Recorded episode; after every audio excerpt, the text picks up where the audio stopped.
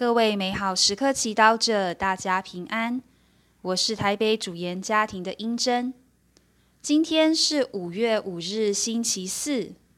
我们要阅读的福音是《若望福音》第六章第四十四节至五十一节，主题是被天主吸引。那时候，耶稣对犹太人说。凡不是派遣我的父所吸引的人，谁也不能到我这里来。而我在末日要叫他复活。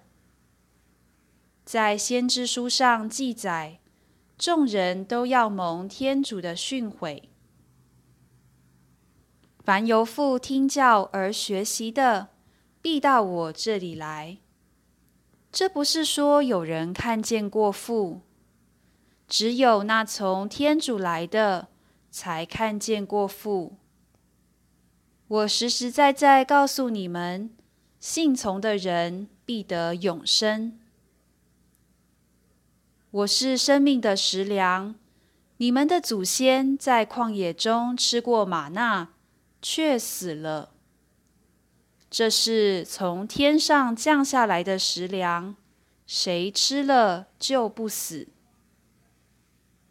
我是从天上降下的生活的食粮，谁若吃了这食粮，必要生活，直到永远。是经小帮手，凡不是派遣我的父所吸引的人，谁也不能到我这里来。我们被天父创造。也是为了天主而被创造的，因此我们也被天父邀请与他有一个神圣的爱的关系。因为除了与他一起生活，没有任何人事物可以满足我们的心。你是否有意识到天主时时刻刻都在吸引我们走向他吗？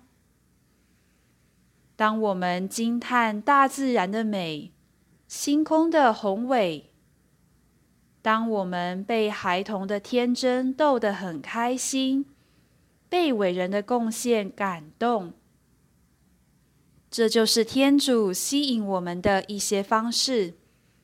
他多么渴望我们可以与他合而为一。然而，这份永恒不朽的爱，更需要被耶稣滋养。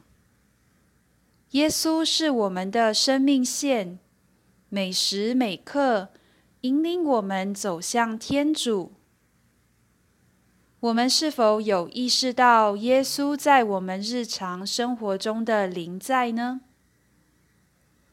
其实，耶稣就像一位朋友，每天都在我们身边，期待我们会在生活中时时和他保持连结，与他对话。透过对话，耶稣会教导我们如何做选择，在生活中的不同状况中，活出天主儿女的身份。透过对话，他也滋养我们，给我们所需要的爱与关怀。今天，让我们在心深处尝试对耶稣有多一点点的敏锐度。天主不要求我们完美，不强求我们为他做许多事才能来到他面前，反而。他渴望我们时刻都来到他跟前，在我们的日常生活中被他爱，被他治愈，填满我们的心。他已经把自己的亲生儿子献给我们，以这具体的方式告诉我们，他永远不会抛弃我们。今天。让我们在祈祷中认出天主爱的召唤，让自己被他的爱吸引，并愿意靠近。品尝圣言，凡不是派遣我的父所吸引的人，谁也不能到我这里来。活出圣言，我在什么情况中认出耶稣对我的指引？我愿意被他带领靠近天主吗？全心祈祷。